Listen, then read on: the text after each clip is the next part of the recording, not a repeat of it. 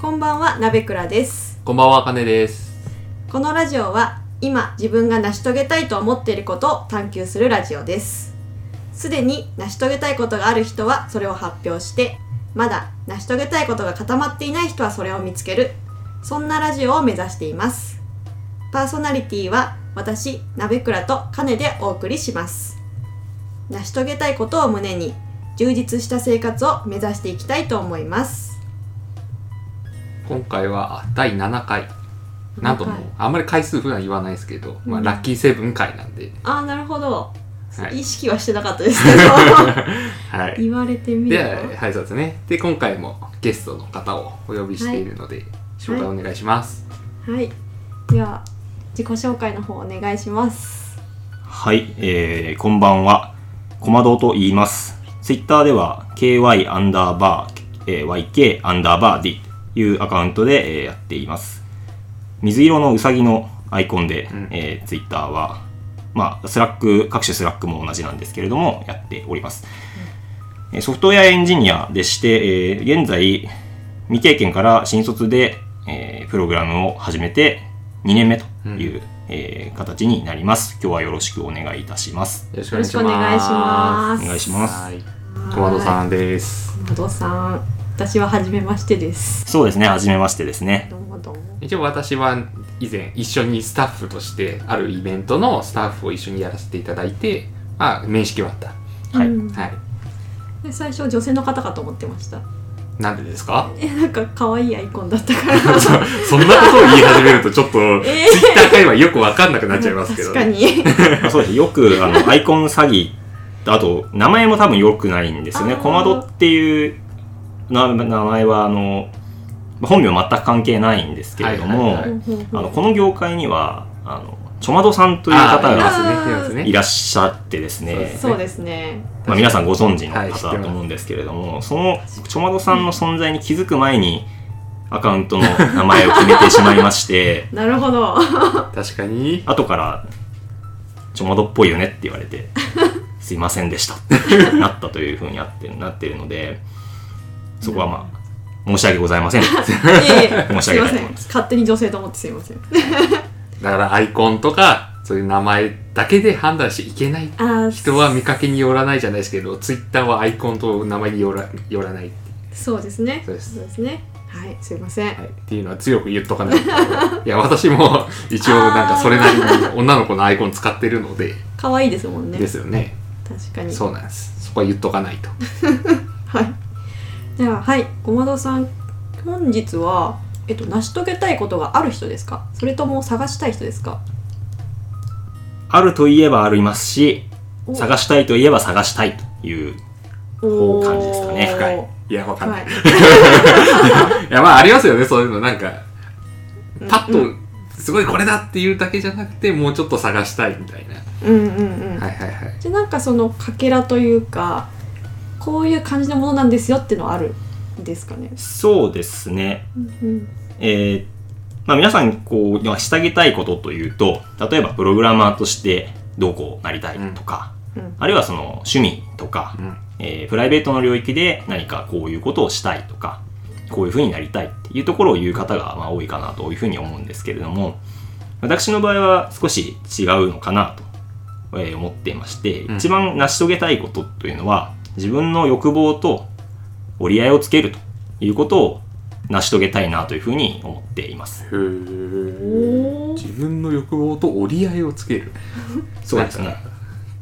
言葉の使い方が難しいですよ。欲望と折り合いをつけるって言い回しがかっこいい。かっこいいですね。へそれは具体的にどういったことなんですかね？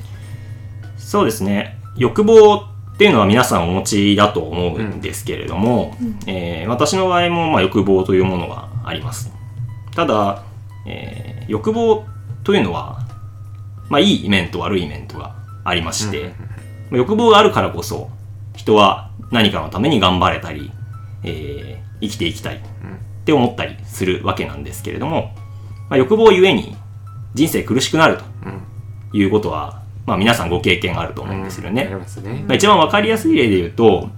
好きな女の子がいて、あるいは好きな男の子がいて、付き合いたいと思うんだけれども、付き合えないとうんうんその子には全然振り向いてもらえない。これ、欲望があるからこそ辛い例なんですよね。うんうんうんで、私も、えーいろんな面で欲望を持っていますけれども、どうもその、欲望がですね、うまい具合に達成できる、満たされる欲望を持てていないな、ということを感じていまして、そのあたりで折り合いをつけたいというふうに思っているということですなるね。ほどなるほど満たされる欲望っていうのはそうですね。あのうん、今ちょっと満たされないっていう方向のことばかり言ってしまったんですけれども、はい何かを望んで、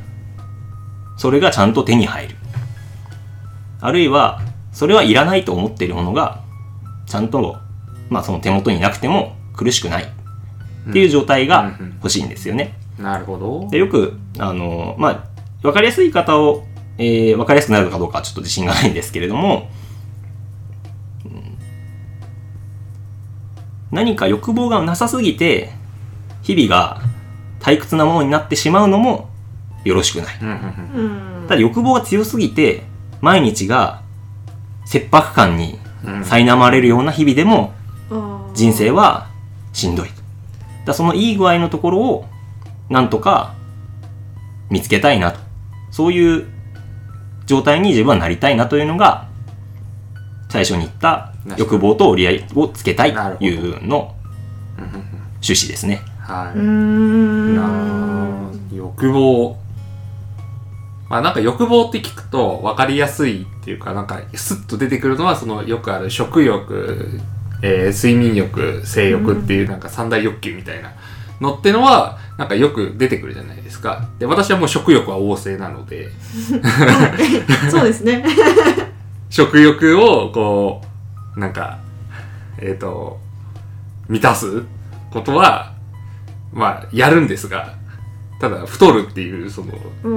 んなんでしょうね。それは何欲かわからないですけど、痩せたい欲もあるわけです。ええああそうですね あるので、そことの折り合いがついてない時はありますよね。うん食欲満たそうとしたら、いや、でも痩せたいみたいな。確かに確かにいやでも結構難しいですよねこれってうーんなんて言うんだろうなんて言うんですかねその折り合いをつけるって多分人によってその場所って全然違ったりもするわけじゃないですかそうでしょうね。うん例えばなんだろうお金めっちゃ稼ぎたい人もいれば、はまあ、そこはそこそこでいいから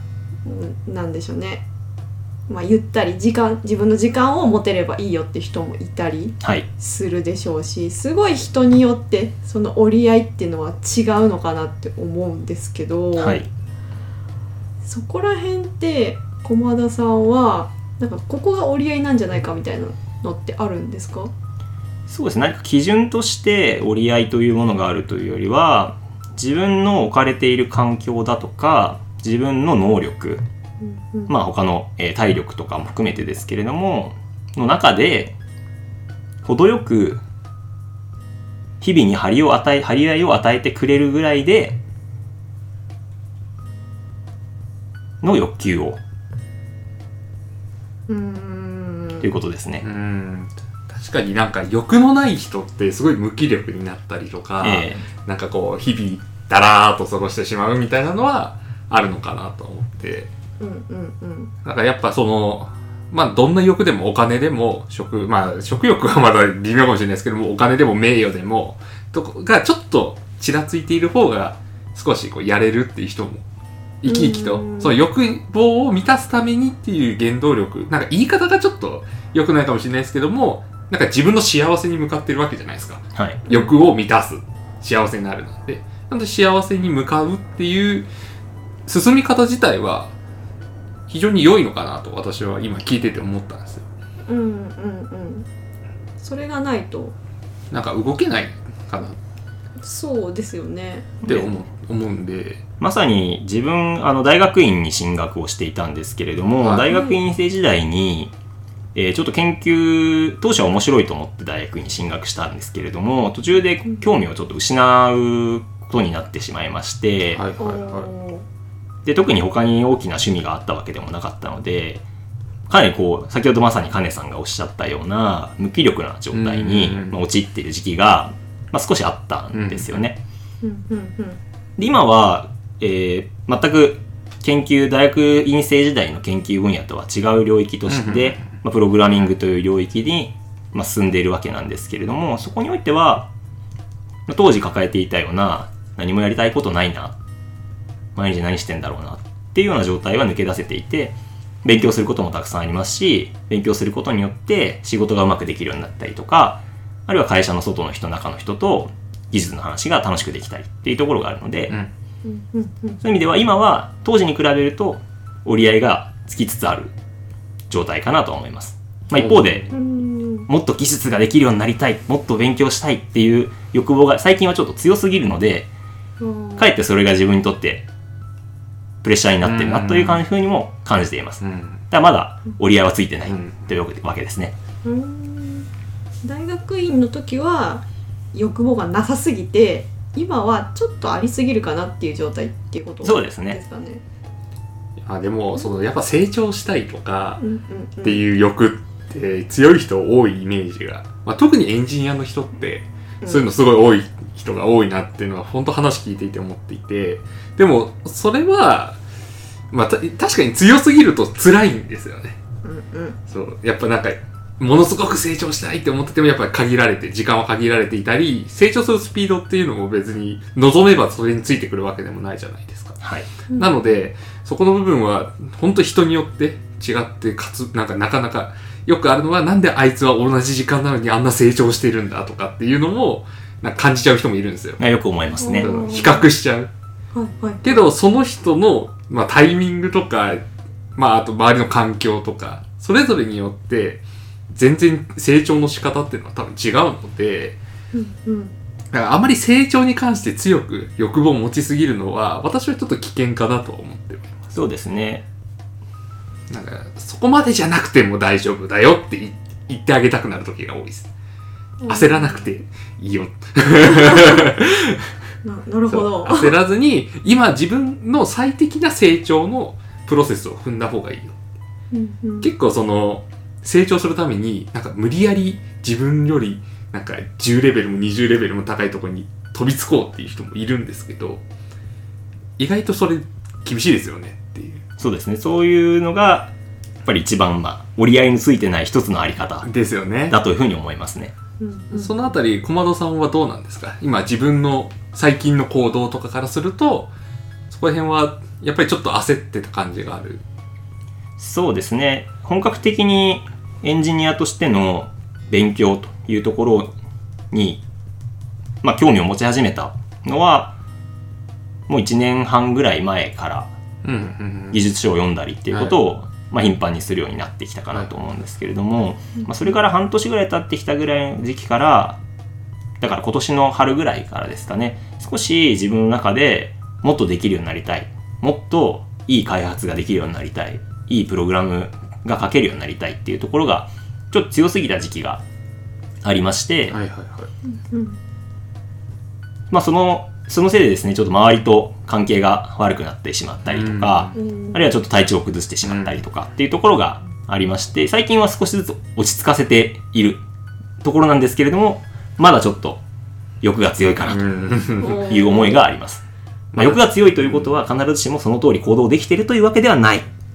っていうのが一番難しいところなんですけれどもね。ああ、そうですよね。心の中では成長したい成長したいもっとできるようになりたいって思っているんだけれども実際の行動としてはそれに見合うだけの努力をできていない行動を取れていないっていう状態が欲望が強すぎるんだけど現実がそれに追いついてないそれによって辛いっていう感情を持たせてしまう、なるほど。なるほど。うーん。どうですか？鍋倉さんもそういう気持ちとかはあります？いや、ありますね。私も、なんでしょう、今言ってた、えっ、と、もっとできるようになりたいっていう気持ちと、その反面でできてないみたいな。こう、勉強しなきゃいけないのに遊んじゃってるだとか、は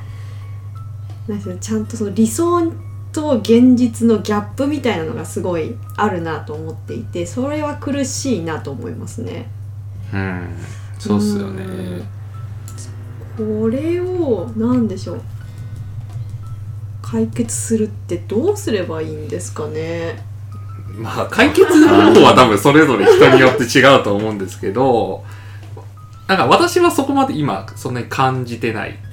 うん今成長に対する欲望が満たせないことの苦しさはあまりあまり感じてていなくて、なんか成長できているなっていう気持ちもありつつ、もう一つは考える暇を与えてないっていうのがあるかもしれないです。自分の中で。うんその成長とはみたいな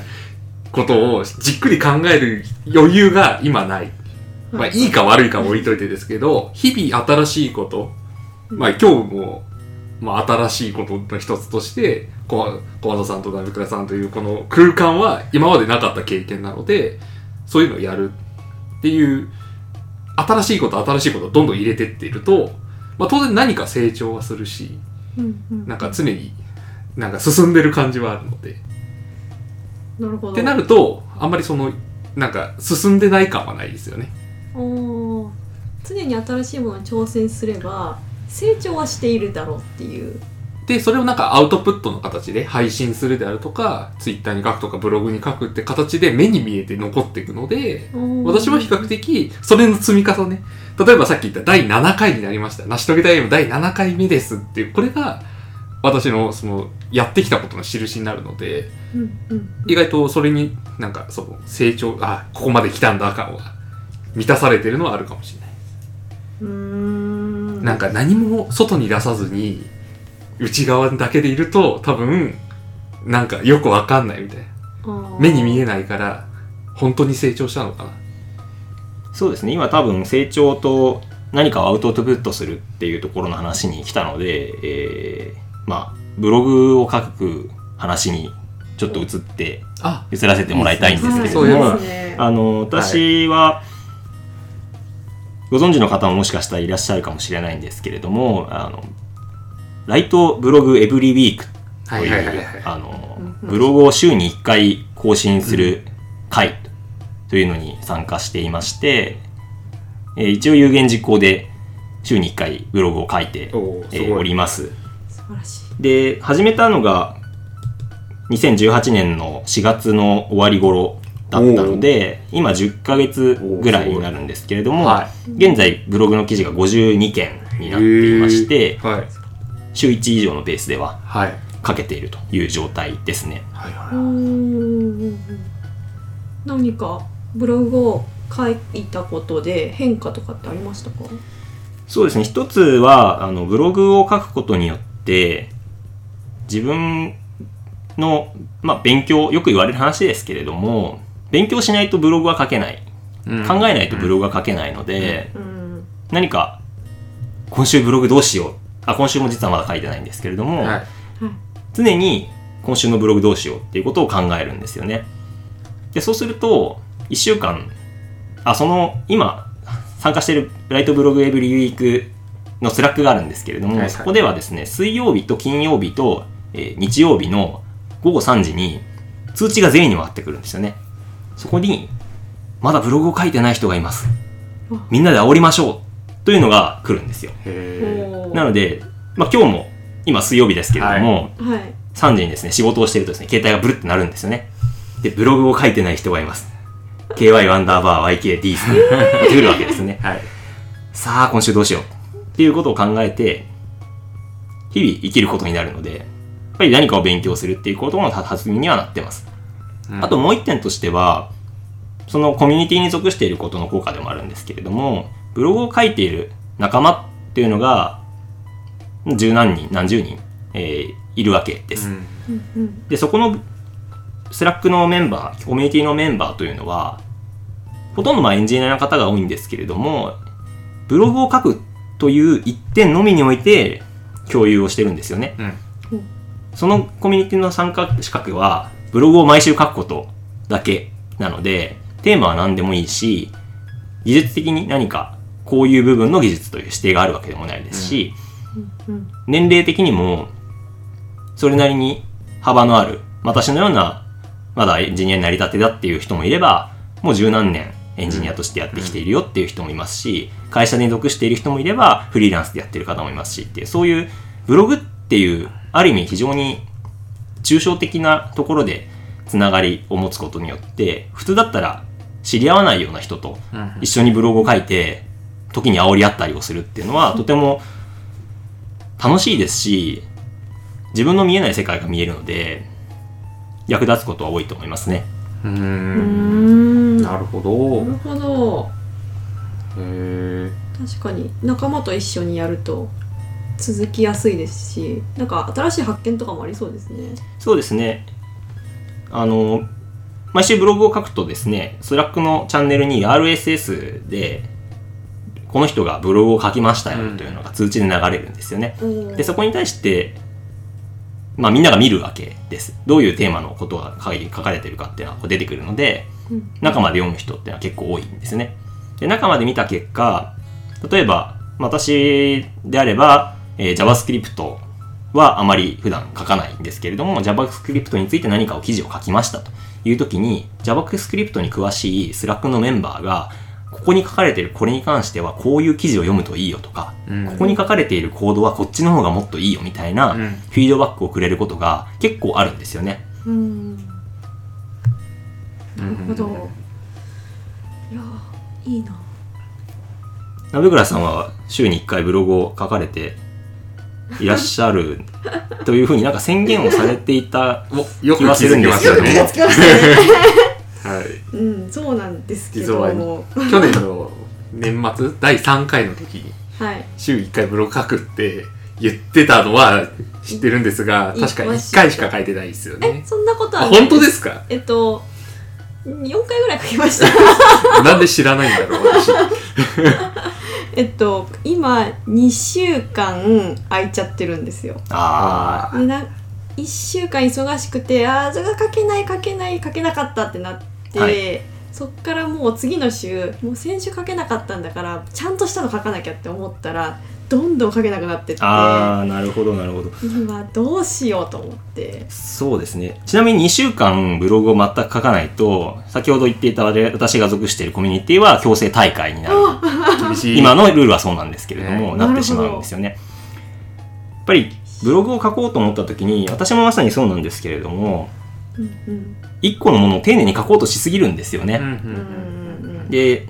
私がそもそもブログを書くことになったきっかけはカカカカックさんという方が、ツイッターとかハテナブログで有名な方なんですけれどもはい。エンジニアはブログを書く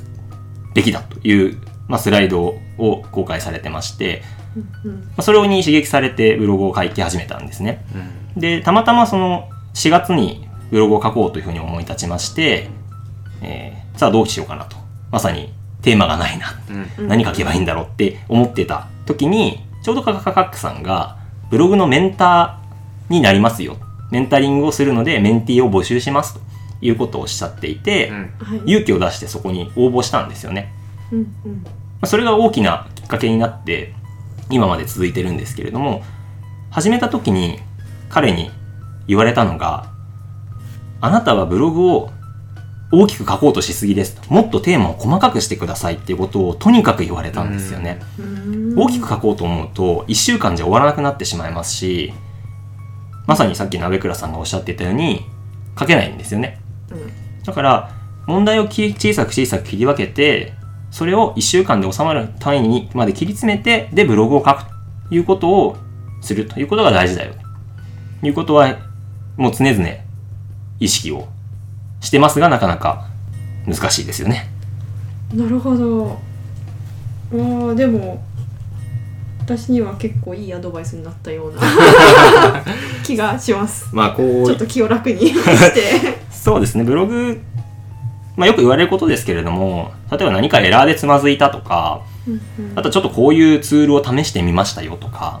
何でもいいんですよね。で、ブログを書くことによって、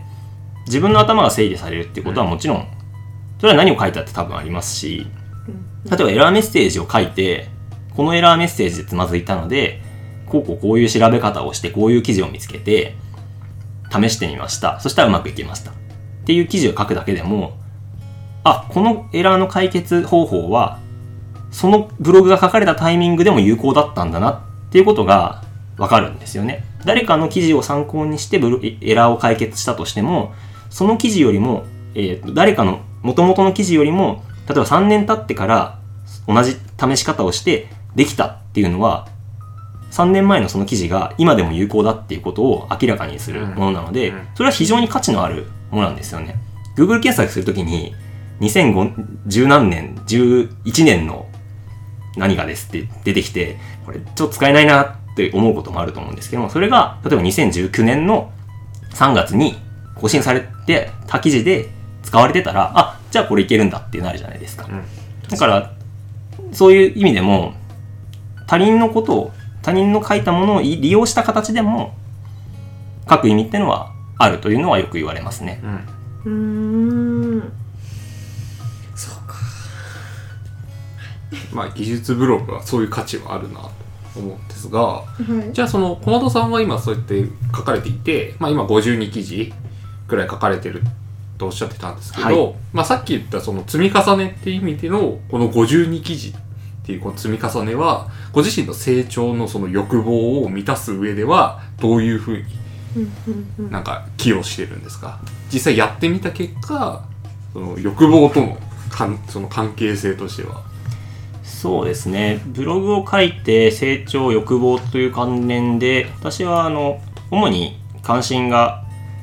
最近またちょっと移りつつあるというか、他に面白いなと思うことがあるんですけれども、一時期非常にこうアジャイル開発だとか、えーマネジメント組織論っていうところに関心を持つ時期がありまして、その時にいろんなことをですね、ブログに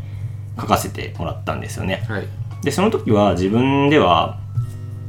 えー頭の整理のつもりで書いたりとか、仕事でうまく立ち回れないことの、ある意味、はけ口としてブログを書いてた時期もちょっとあったんですけれども、そのブログを見たアジャイルとかを実際に実践されてる方から、これは確かにこういう、こうだよねとか、素晴らしい記事だねとか、あなたの記事のこの部分はちょっと違うと思いますっていうようなフィードバックをですね、もらうことができたんですよね。で、それで、あ、ブログを書けば、人とコミュニケーションができるんだ。自分の書いた記事をきっかけに、それを読んだしてくれ、読んでくれた人とコミュニケーションができるんだ。うんうんで、僕はあの、やっぱり、人とコミュニケーションを取る。自分の好きな内容についてコミュニケーションを取るっていうところが結構好きなので、そういう意味では、欲望、自分一人ではなかなか勉強してもな、仕事に役立てられないからなって思ってしまうところが、社外の人たちと楽しくうん。生産的に議論ができるっていうところがモチベーションになってもっとやりたい。だこれは欲望が強くなる方向の作用として得るものがあったなというふうには思ってます。うんんーん。でもこの方向の欲望が強まるは結構いいような気がするんですけど。そうですね。そこに関してはあのいいことだったとは思います。うーん。うーん。なん。でしょうねやっぱり欲望が強まることは悪いことではないような気がするんですよね。欲望が強まるというかなんでしょう。まあでもその何かが。折り合いって話で言うとやはり強まった結果なんかもっと渇望してしまうじゃないですけどももっとやらなきゃとかなんか日々追われてる感とかえになっちゃうっていうのもありえるんだろうなと。もっともっとやもっと欲しいもっとフィードバック欲しいみたいな。中毒じゃないですけど。そうですね、まあ、その中毒、まあ、金さんのポッドキャストがもしかしたらそうかもしれないけど、もっとやりたい、もっとやりたいって、うん。やれてるうちはいいんですよね。だからうんそこで体調を崩してしまって、思ったようにブログが書けない、ポッドキャストが収録できない、うん。勉強ができないってなった時に、昔だったら、そんなに成長したいとか、勉強したいって思ってなかった時期であれば、うん。うん1日2日体調崩して寝てたって、別に、まあいい給料だなって慣れてたうんところが、欲望が強いがあまり、この2日間本当にストレス溜まるってなってしまうことも私はある。まあ他の人がどうなのかわからないですけど、私はあるんじゃないかなというふうに思っているんですね。うんなんかうんまあ私も思うだろうなと最近でもそのポッドキャストをいっぱい増やしてからは大きな風邪をひいてないんですけどはい。実際ポッドキャストって声を使うじゃないですか。まあ喉風邪とかひいたらもうアウトなんですよ。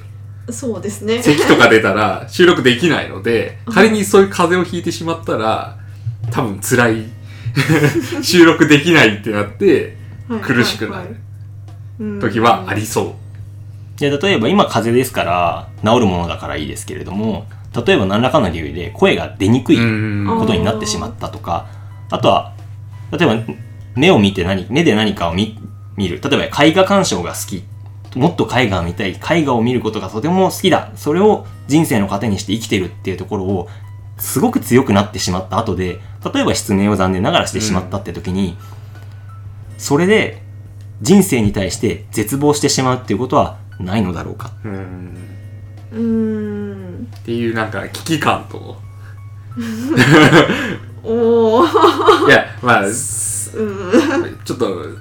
私はポッドキャストに命をかけてるかというと、まあ別にそこまでではない。そんな、言うほど、これだけやってますけど、別にポッドキャストが最悪声が出なくなっても、やることはあるので、まだ生きてますけど、でも結構辛いと思うんですよね。っていうのはやっぱあるので、その欲望が強くなるの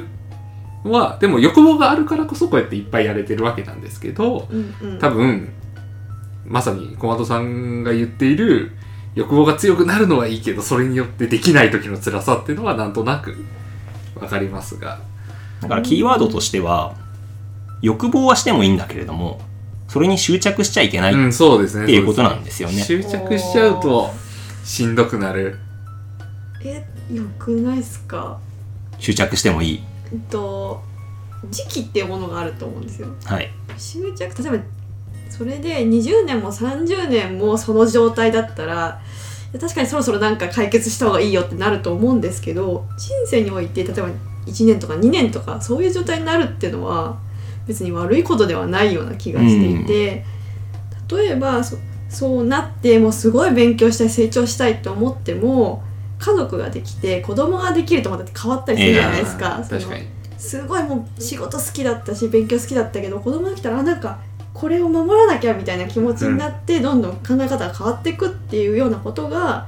人生においてはあると思うんですよ。なのでなんかそのもう渇望でもう勉強しなきゃみたいな時があるのであればもう突っ走っちゃっていいような気がするあ、それはそうでしょうね。体力があってうん、やれる状況が整っている中であれば、もう欲望を満たすために、どんどん行動したらいいと思う。まあ、その欲望、今は成長っていう欲望ですから、うんあの、基本的に人に害はないですけれども、じゃあお金を儲けしたいとか、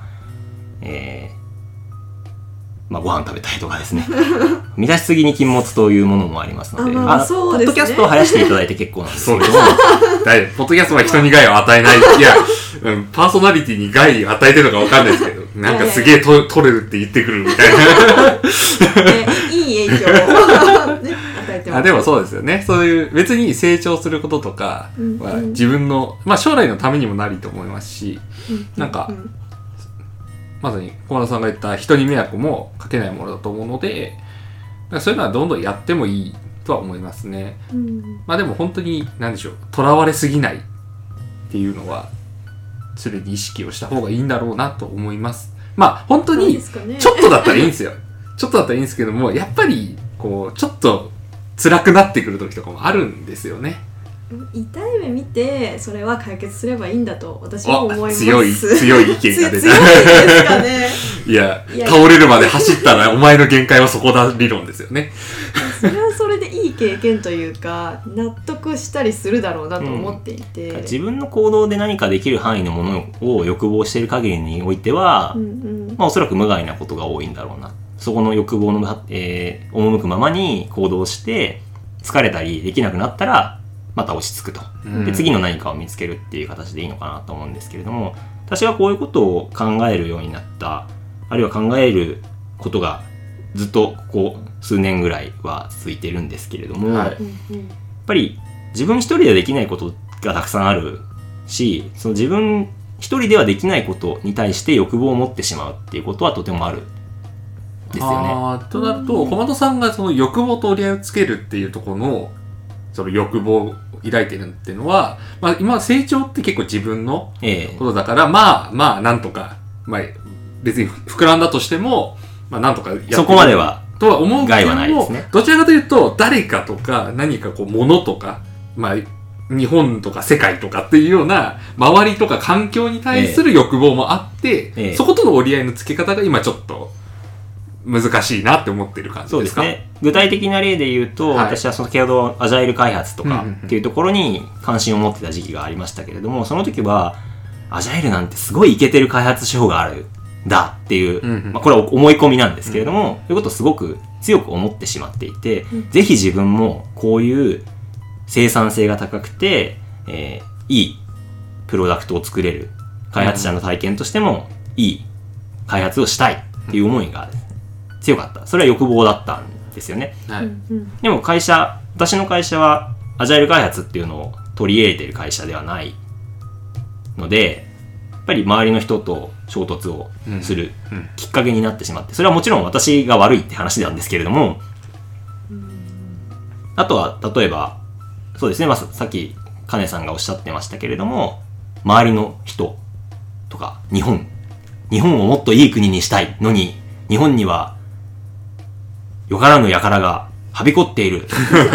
だから世直しせねばならん。とかなったらまずい なし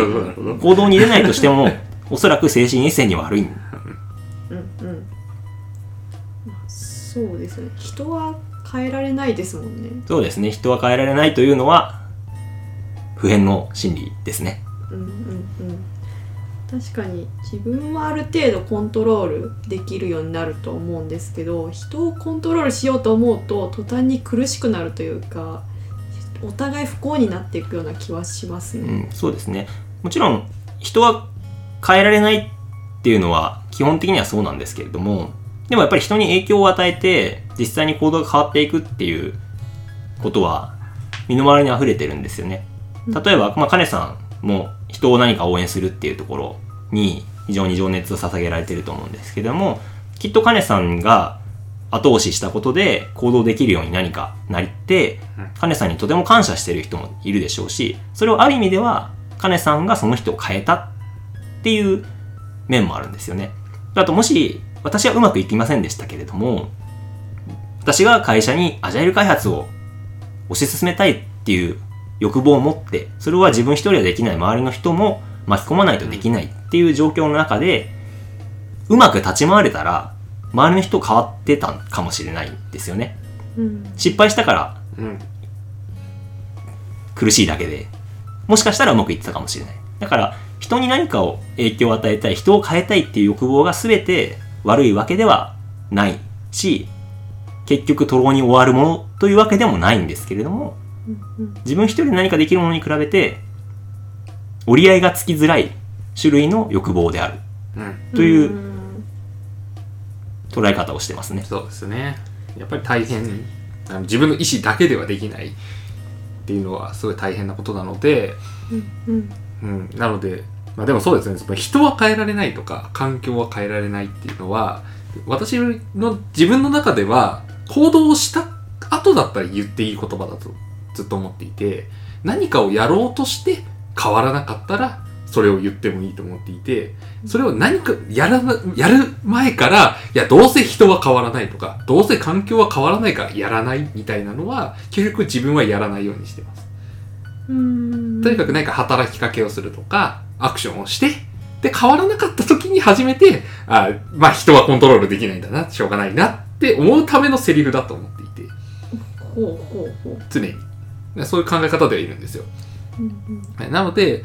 そのまさに小窓さんは実際にアジャイル入れようとしたっていうところはすごいいいと思っていて、それで変わったら変わってたんですよ。でも変わらなかっただけ。うんだなと思うんで、なんかそこに関して言えば、やっぱりアクションし続けることで、いつか変わるんじゃないかなっていうのは、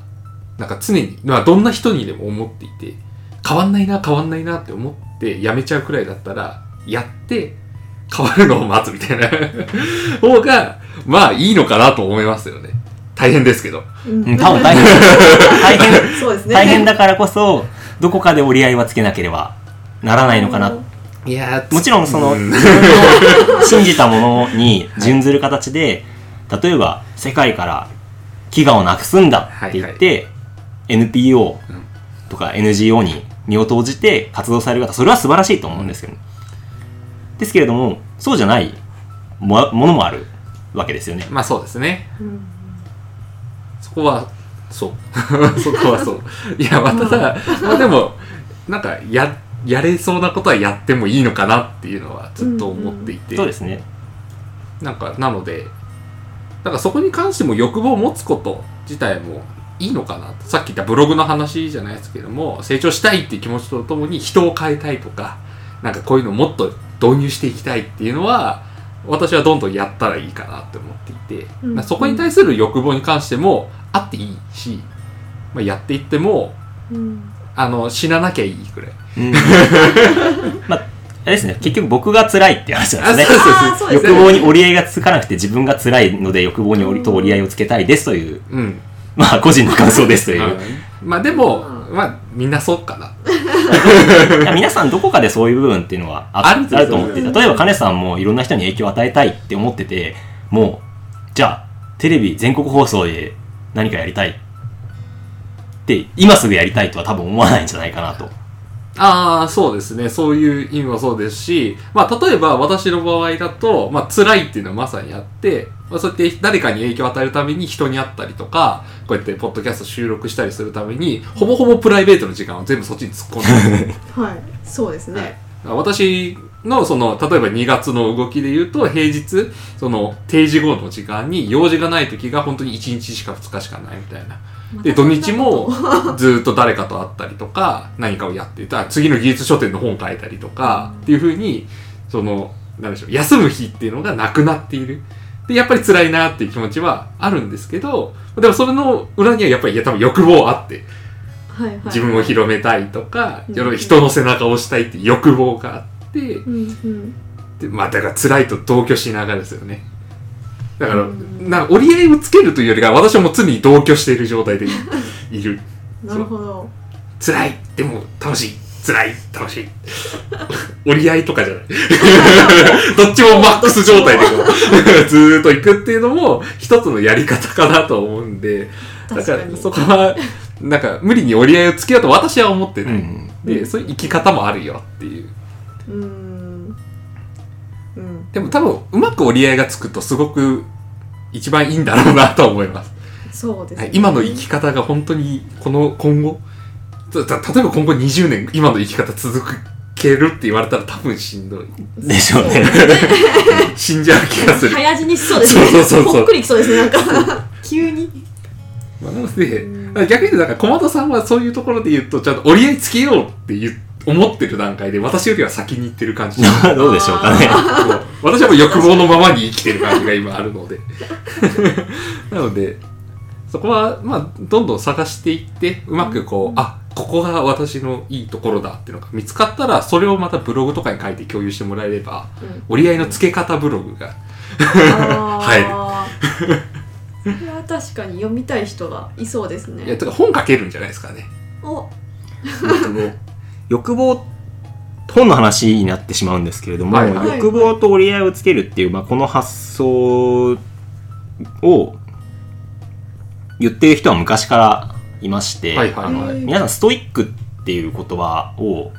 聞くことは多分あると思うんですけれども、あれってあのギリシャとか、まあ、ローマの古代の時代のストア派って呼ばれるはいはいはいはい。哲学者のうん人たちのことをストア派と言っていてその人たちの考え方のことをストイック。うん。あるいはその人たちのことをストイックっていうふうに言ってたんですよね。ででこのストア派の人たちの一番の、まあ、共通点はちょっと専門ではないので不正確なことを言うかもしれないんですけれども、心の平穏を実現するために自分のまさに欲望とちゃんと向き合いましょう。っっていうことを言ってる。彼らは禁欲主義者ではないんですけれども。うん。求めようとしてでも得られないっていうのは心の平穏を乱すことだからっていうような話をしてるんですよね。だからあの以前何の記事だったか覚えてないんですけれども私のブログの中で世界史の教科書で多分出てて世界史だか倫理だかわからないんですけれども出てたあのローマの五検定の一人であるマルクス・アウレリウス・アントニヌスという皇帝のはい、自 自世録っていう本があるんですけれども、はい。はい。これをちょっと紹介したこともありまして、から、まあ、私がブログを書くよりはそちらを読んでいただけると あのなんで小窓はこういうことを言ってるんだろうっていうところに一つ答えはあるんじゃないかな。あ根源的なところはそこに。はいはいはい。あ、まあでも、あの、体験談みたいなのはどんどん出た方がいい。まあ、うんまさにさっき言った、じゃあ、例えば古代の人がそう思っていたっていうのが、現代人だったらどうなのかは、小窓さんしか書けないわけじゃないですか。なるほどなるほどおーなるほど。2019年の、Google 検索した時2019年の、その、昔の技術が今使えるのかどうかは、小窓さんにしか書けないなるほどので、確かに。それは書いてみてほしいんですよね。うんうんそこは、もしかするでも人間って、でも結局、昔も今も人間では、えうん。うん、大きくは変わってないと思うんですよ。そうですね。いくら古代ローマと言ったり、その、まあ、千何年とかって話だったとしても、多分人間ではあって、うん脳の構造とかも大きくは変わっていない。とはいえ、やはり現代と過去っていう中では、例えばインターネットがあるとか、まあ、情報、うんいろいろ機械化が進んでるとかっていう意味で言うと、状況は違う。うんうん。でも人間としての本質的な部分は同じっていう時に、昔の考え方って今使えるのかなっていうのは、みんな気になる。えうんところで、そういうのをなんか知れるためのブログとかは書いてみたら面白いかなって今今日の話を聞いて思いました。ありがとうございます。はいちょっと、う んネタに困った時ではなく、ちゃんとそのブログを書こうと思って、はい。えーどこかで書こうと思います。はい。なので、それを、それ多分書けた瞬間に、ある意味では欲望とうまく折り合いがつけてるかもしれなくて、うんうんまあ一つの成し遂げたいことの、まあちょっとした部分かもしれないですけども、一つ叶うのかな。少し一歩進める。時がそのブログで 現れるっていう。それを我々は楽しみに待ってる。いつかなって。ちょっと折り合いついたんだなって。はいよかった。生温かい目で見守っていただければ あの、それ会った時と多分ラジオの方で取り上げる。あ、そうですね。以前こういう方が出てて、実は成し遂げたんです。ってわっってそこでまたラジオ出てもらうとかでもいいですし。あ、いいですね。なるほど。はい。また多分違う考かえが違う考えで、出てきて。実はまた次の成し遂げたいことが出てるとかうんうんうん。あるんで、ありますね。はい。はい。じゃあ一旦この欲望と折り合いをつけるってテーマで、まあ、まだ話したいことはいっぱいあるんですけど、はい前半は一旦ここではい。区切ろうかなと思うんですが、大丈夫でしょうかね？はい。えー、っと、はい、それでは一旦エンディングを挟みます。はい。成し遂げたい AM ではゲストをお待ちしております。成し遂げたいことを宣言したい。成し遂げたいことを探したい。我々と一緒に成し遂げたいことを探しませんか？ゲストに出てみたいという方は、かねかなべくらまで連絡をください。かねのツイッターは、アットマーク、HIGUYUME なべくらのツイッターは、アットマーク、NABE アンナーバー KURAGE です。皆さんのご意見ご感想をお待ちしております。はい、お待ちしております。しております。はい。ということで前半なんですが、まあ一旦ここでも告知を挟もうかなと思うんですが、小窓さんの方で宣伝をしたいことっていうのが、まあ何個かすでにもらってはいるんですが、ご自身の方からえー宣伝したいことをちょっと紹介してもらってもいいでしょうか。はい。えーまず、1点目がですね、先ほどまで言及していましたけれども、ブログをうん毎週書いています。うんうん。最近は技術的な内容が多いんですけれども、先ほどカネさんからご意見いただいたように、エモい内容も盛りだくさんになっておりますので、ぜひ、あの、読んでいただけると、えー嬉しく思います。はい。はいまあ、。そこからツイッターのうん。方も、